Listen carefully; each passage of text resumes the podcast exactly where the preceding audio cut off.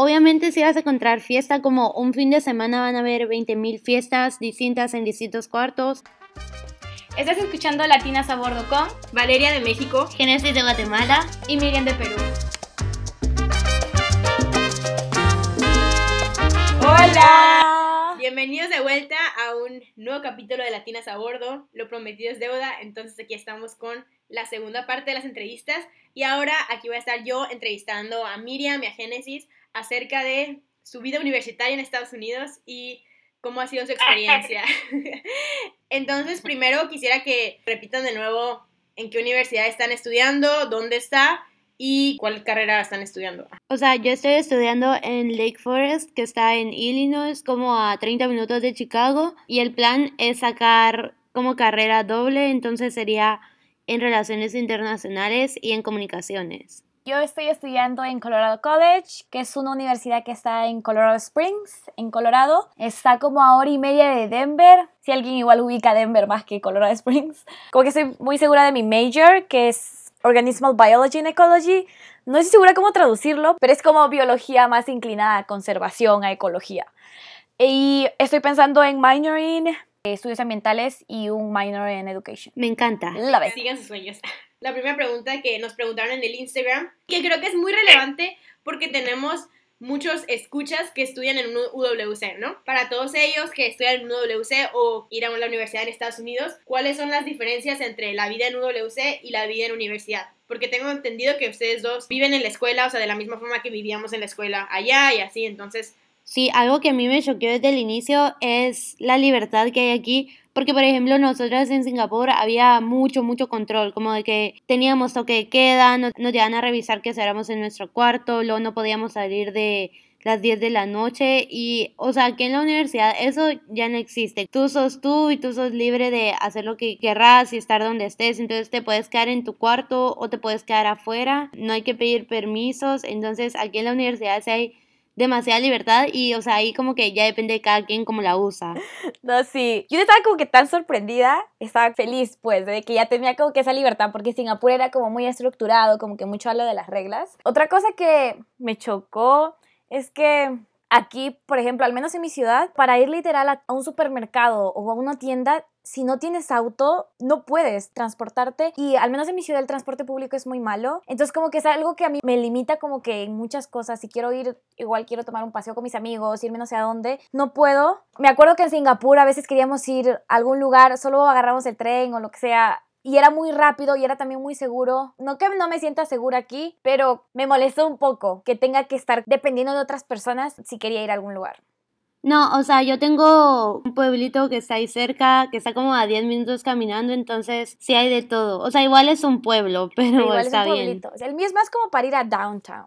Muy bien. Otra pregunta que siento que muchas personas pueden tener, la carga que, estamos que estábamos acostumbradas a tener durante la escuela del bachillerato internacional, ¿qué tan diferente es a la carga que ustedes tienen en su primer año universitario? Creo que como que cambia un poco dependiendo de la universidad en la que estés, porque mi universidad tiene un programa distinto. En mi universidad tenemos esto que le llamamos el plan del bloque, entonces tomamos una clase a la vez, nos enfocamos en una sola clase por tres semanas y media. Entonces así vamos, bloque uno, bloque dos. Bueno, he escuchado muchas, he conocido a otros chicos también de WC que están aquí y muchos de ellos dijeron como que, ay, en mi primer año a mí me fue muy bien, o sea, no sentía la presión, pero a mí la verdad sí me costó bastante, porque al menos en mi programa haces demasiadas cosas, pero solo te enfocas en ese curso y para el día siguiente tienes mucho que leer. Entonces a mí sí me costó eso, porque yo me acuerdo que cuando estaba haciendo el bachillerato internacional, obviamente tú tienes que estudiar, pero tus exámenes finales obviamente son para el al final, pues de los dos años.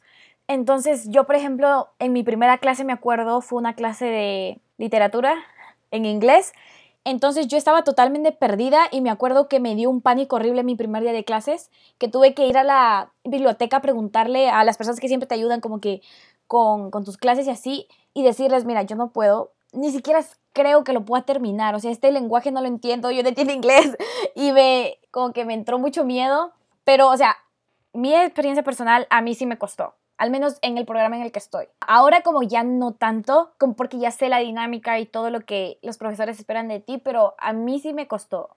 Sí, o sea, para mí es que yo siento que hay como demasiadas variantes que van a afectar qué tan difícil sea la carga académica, porque por ejemplo yo antes de entrar a la universidad, muchas personas me habían dicho, ay, sí, el primer año de la universidad es como súper tranqui, o sea, comparado con el bachillerato internacional, todo va a estar bien tranquilo y así, y yo venía con esa idea, pero para mí no fue nada, nada así. Y, o sea, no digo que sea más difícil ahorita, porque para mí ha sido como el mismo nivel de carga.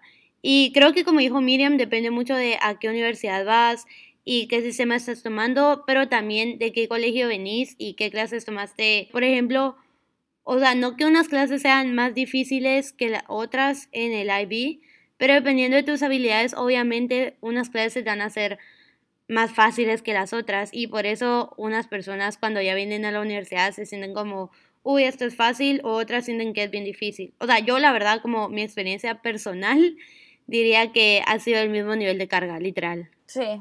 También otra cosa que tengo entendida, que esa es una pregunta personal, pero va a ser útil para las demás personas, es que yo sé que tu carrera o el major, como le llaman en inglés, no lo escoges al principio, ¿no? Sí tienes que poner como algo que estés interesado más o menos, pero ¿cómo es eso de que empiezas a estudiar algunas clases generales o que tienes clases que no tienen que ver con tu major y luego si podrían hablar un poquito de eso?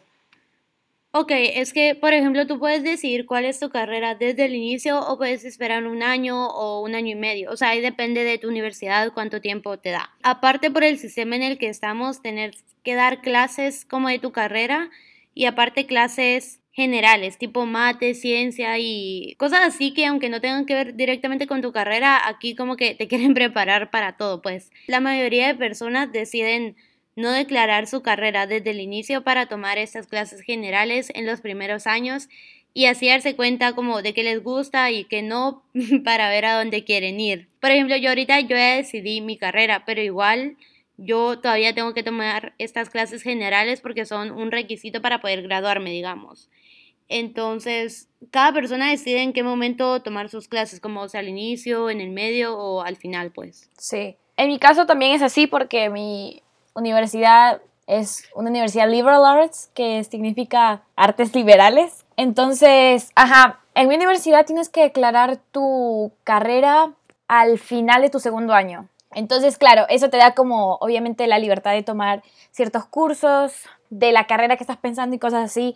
Yo conozco a gente como que sí vino muy decidida a la carrera que querían tomar, lo cual está muy bien me parece porque sé de casos que estuvieron tan seguros de una carrera y empezaron a tomar los cursos de su carrera desde el año 1, entonces terminaron, por ejemplo, su carrera antes y que su último año están tan frescos y tomando clases como que locas porque pues ya acabaron. Pero creo que sí, depende bastante de la universidad. Sí, y este sistema está diseñado como especialmente para gente que aún no sabe qué seguir, porque te ayudan dejándote tomar clases así lo cochonas desde el inicio, para que después ya puedas ver qué es lo que quieres hacer o qué te interesa. Y esa es la escuela, que, lo que dijeron que es Liberal Arts School, son las que tienen eso, ¿no? Pero supongo que las que no son Liberal Art, sí estudias una cosa. Sí, sí, solo estudias una cosa incluso aunque apliques a universidades liberal arts, como que sí te preguntan qué carrera quieres. Y creo que igual que sí te toman en cuenta. Si por ejemplo aplicas y yo dije que quería un major en Organismal Biology, en Ecology, ahí le van a checar, por ejemplo, más a las notas de biología. Pero sí, sí influye, pero cuando una vez que ya estás adentro, tienes la opción, la verdad, de, de cambiarte a todo lo que quieras. Sí, por ejemplo, yo que apliqué a St. Lawrence y ahorita ya me llegaron los papeles. Entonces me, metí a mi portal y todo eso y mis intereses que había puesto como major, la verdad ya cambiaron en un año.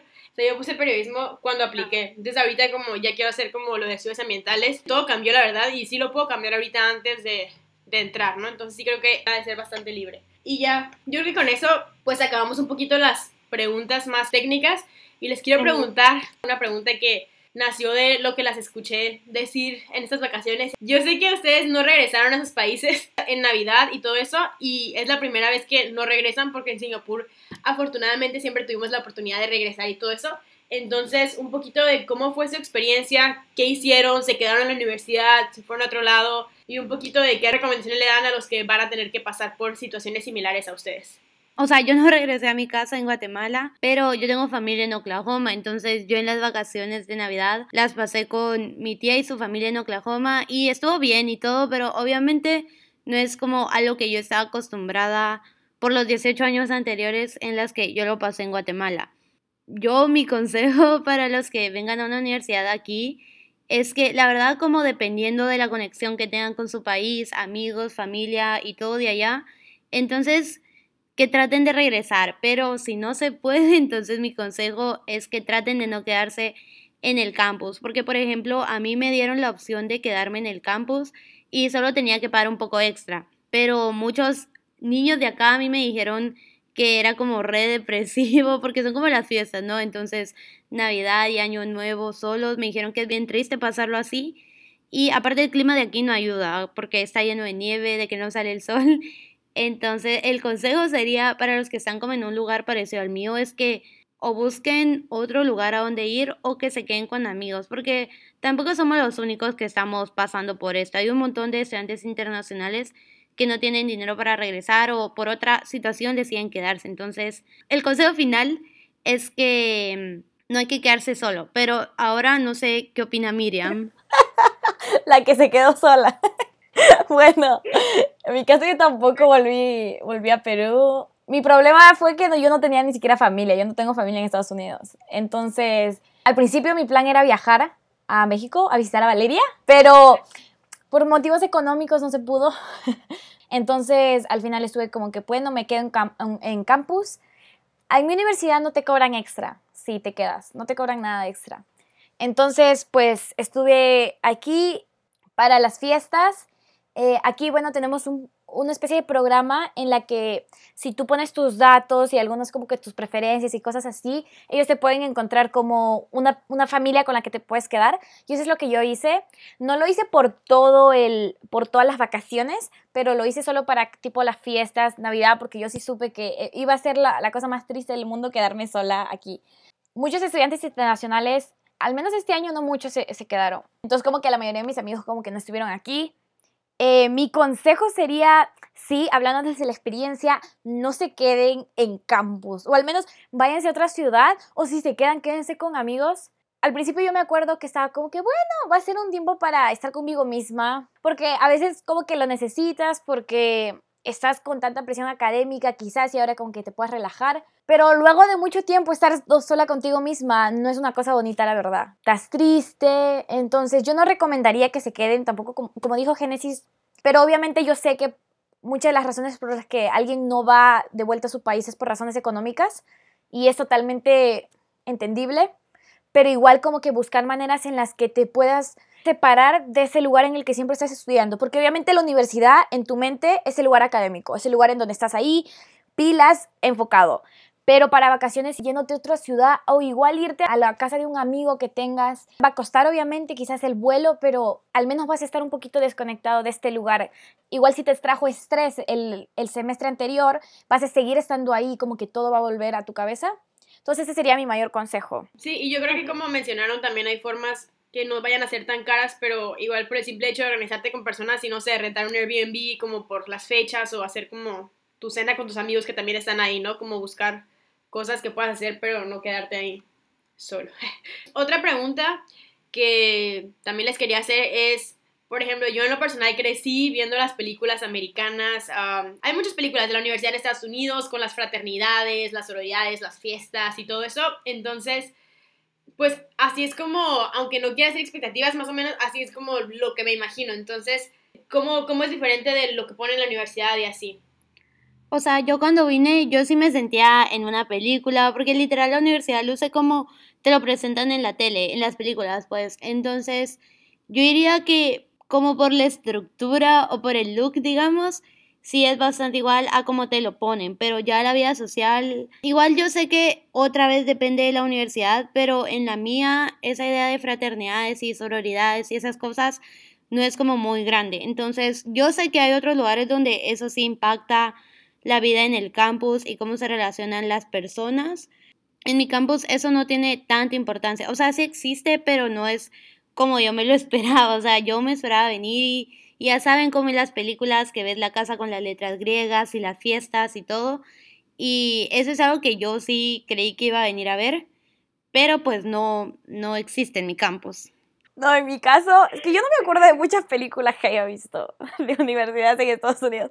Así que yo no me vine con una expectativa sacada de una película, pero cuando vine aquí sí también como que me quedé sorprendida porque pareció un lugar de ensueño yo llegué y me acuerdo que estaba soleado y estaba lleno de árboles, las casitas como tan bonitas y yo dije, wow, qué, qué lugar, dije yo. Bueno, hablando de fraternidades y sororidades, aquí tampoco son una gran cosa. Creo que de verdad depende mucho de la universidad a la que vayas. Creo que las universidades como que son bien grandes, tienen más de esa, de esa cultura de tener fraternidades.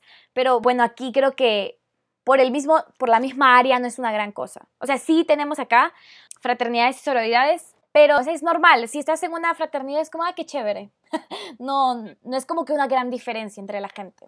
Otra cosa que me acordé en las high schools de Estados Unidos, ¿saben cómo ponen los grupos de atletas y así como cada, cada grupillo y vas a la cafetería y cada uno tiene su mesa? Va, eso es algo que yo sí veo aquí en mi universidad. Como los grupitos muy así. Ajá, bien marcados.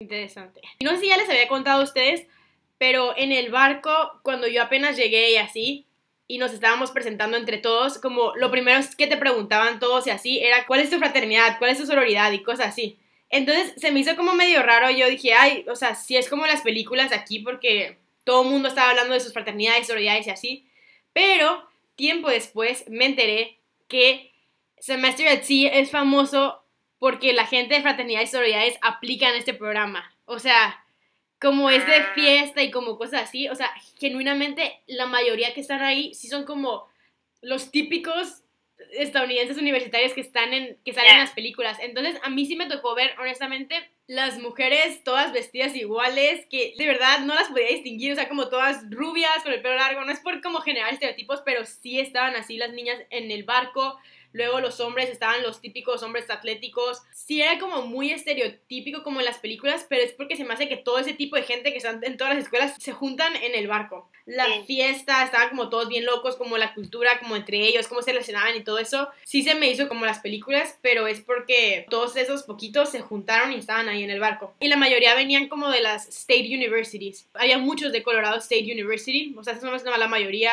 como la UCSD, la Universidad de San Diego, como la Universidad Florida. Entonces, todos esos que vienen de universidades grandes, sí está como la cultura así, pero pues como ustedes mencionaron y como he hablado con otras personas también en el barco, que los que venían de universidades pequeñas y universidades como liberal art y así, el caso, ese no es el caso. Y yo creo que esas películas y todo sí como que muestran de esas universidades como grandotas y todo eso, pero no de una universidad así chiquita. Entonces, a continuación como de esa pregunta, en sus universidades, ¿ustedes cómo ven la relación entre los que son de Estados Unidos y los internacionales? O sea, ¿se mezclan mucho o no se mezclan tanto o hay algún tipo de exclusión o lo que sea? Porque también en el barco sí noté, o sea, como les dije en el capítulo pasado, sí se me hizo mucho más fácil llegarme con los internacionales y sí había medio distinto pero tampoco tanta porque cuando estábamos en un país lejano, si te encontrabas a alguien del barco, como había una conexión, ¿no? Porque los dos éramos del barco. Entonces, ¿cómo ven eso ustedes, la relación entre Mm, como tú mencionaste en tu barco, yo siento que también aplica a mi universidad. O sea, para mí ha sido más fácil relacionarme con los niños internacionales que con los niños de Estados Unidos.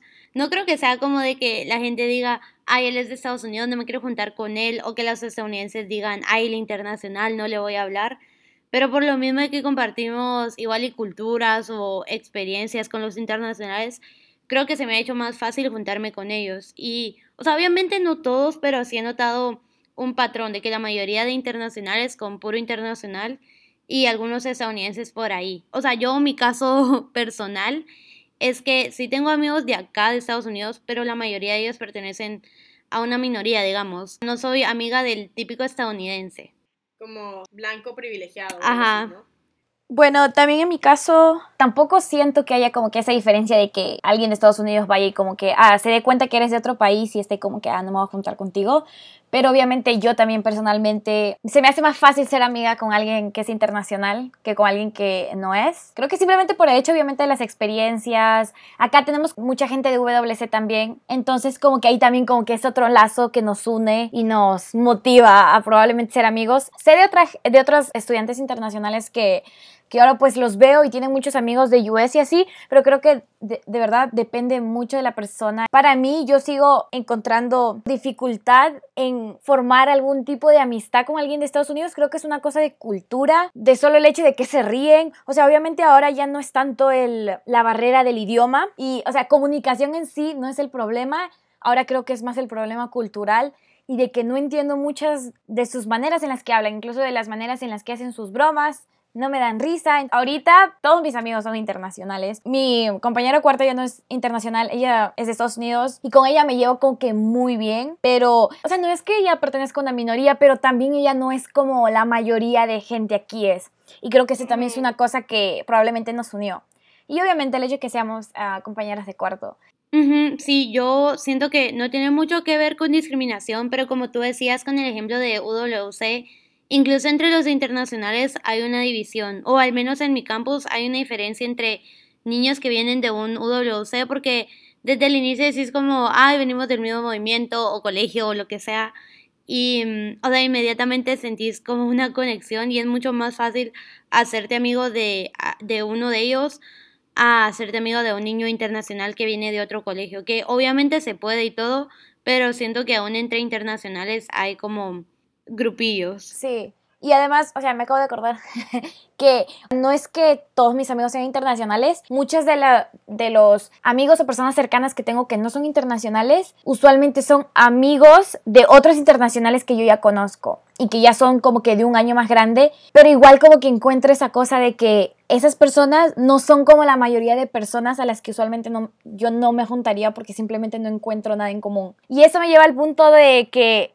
Obviamente no todos los estadounidenses que vas a encontrar como que son malas personas ni nada, o no vas a encontrar nada en común, como que sí va a haber, igual va a ser difícil encontrarlos, pero sí, creo que sí hay. Sí.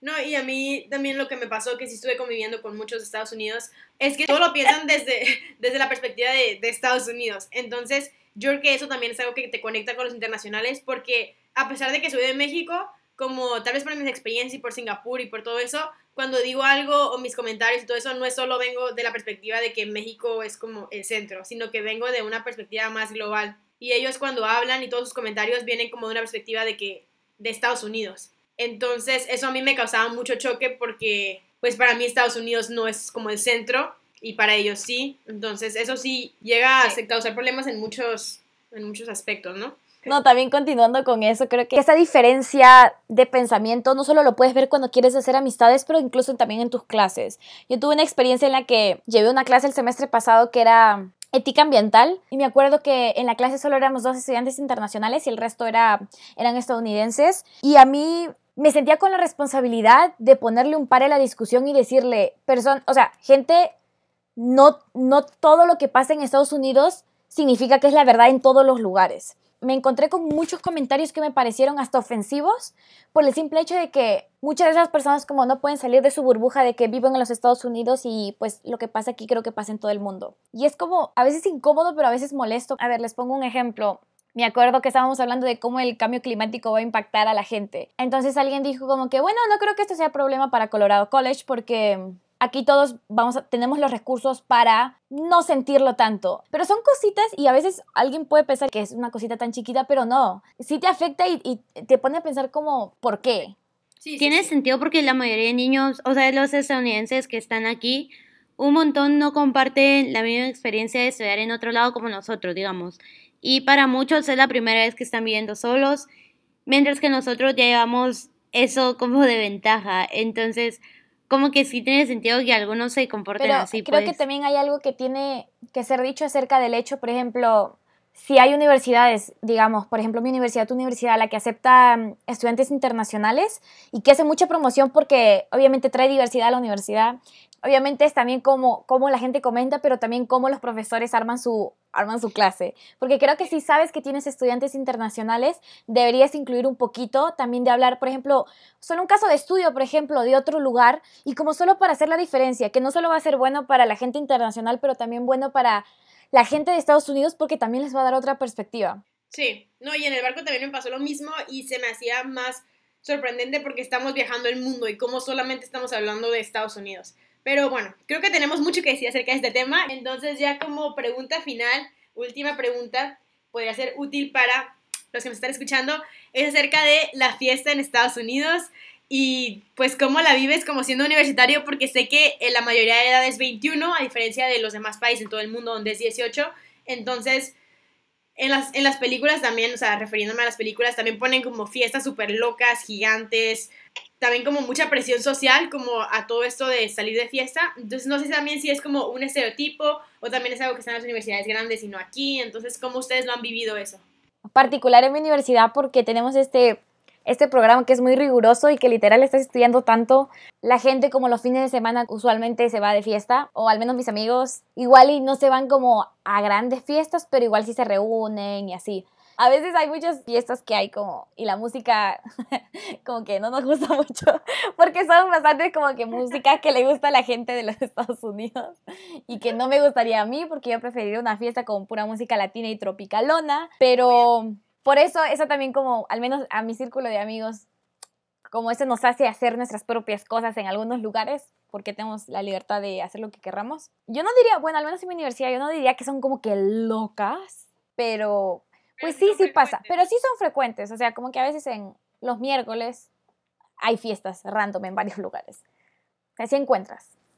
Sí, igual en mi caso, siento que no son fiestas tan locas porque la mayoría son bien chiquitas, porque las hacen en los cuartos y los cuartos son bien minis, pues. Entonces, obviamente si vas a encontrar fiesta como un fin de semana van a haber 20 mil fiestas distintas en distintos cuartos y así porque la mayoría hace sus fiestas con sus amigos y así. Y la verdad a mí me parece como mucho mejor. Por ejemplo, yo al inicio se había ido a otras fiestas de gente random y mm, ya, ya sabemos o sea, todas aquí somos bien piquis con la música, entonces a mí no, pues no me gustaba, no era lo mío. Y probablemente si eran fiestas locochonas para gente que le gusta esa música y ese ambiente, pero a mí no era lo que me interesaba. Entonces a mí me gusta más una fiesta mini, en un cuarto con mis amigos donde podemos poner la música que nos gusta y es un ambiente que a mí me gusta y así. Lo que me he dado cuenta es que por la misma libertad de aquí, de que no hay control y para muchos es la primera vez que, vive, que están viviendo solos, este, muchos se ponen así bien locochones y se ha visto un montón de veces que vienen ambulancias a traer a niños inconscientes de tanto tomar o que se desmayaron y así. Entonces, o sea, uno fijo, fijo va a encontrar fiesta. El consejo, lo importante aquí es, o sea, que sean cuidadosos, porque aparte las ambulancias aquí son bien caras, como mil dólares para que te vengan a traer. Entonces, Sí, sí, sí escuché eso que, que muchos de los americanos sí es su primera vez que toman y sí es su primera vez que, pues, ajá, que están lejos y tienen la oportunidad de hacer eso, entonces se van al otro extremo. Entonces, si es una persona que está escuchando esto y también cuando vayas a Estados Unidos va a ser la primera vez que tengas esta libertad y estas oportunidades, mucho cuidado, ¿no? Como con esas cosas y todo. Sí, como, como intenta cosas, pero también sé, piensa, piensa y sé responsable, pues. Ajá. Claro. Bueno, con esto yo creo que finalizamos este capítulo. Muchas gracias las invitadas especiales en este capítulo. No, este, gracias Valeria por invitarnos, por acogernos en este show. Siempre son invitadas aquí cuando quieran.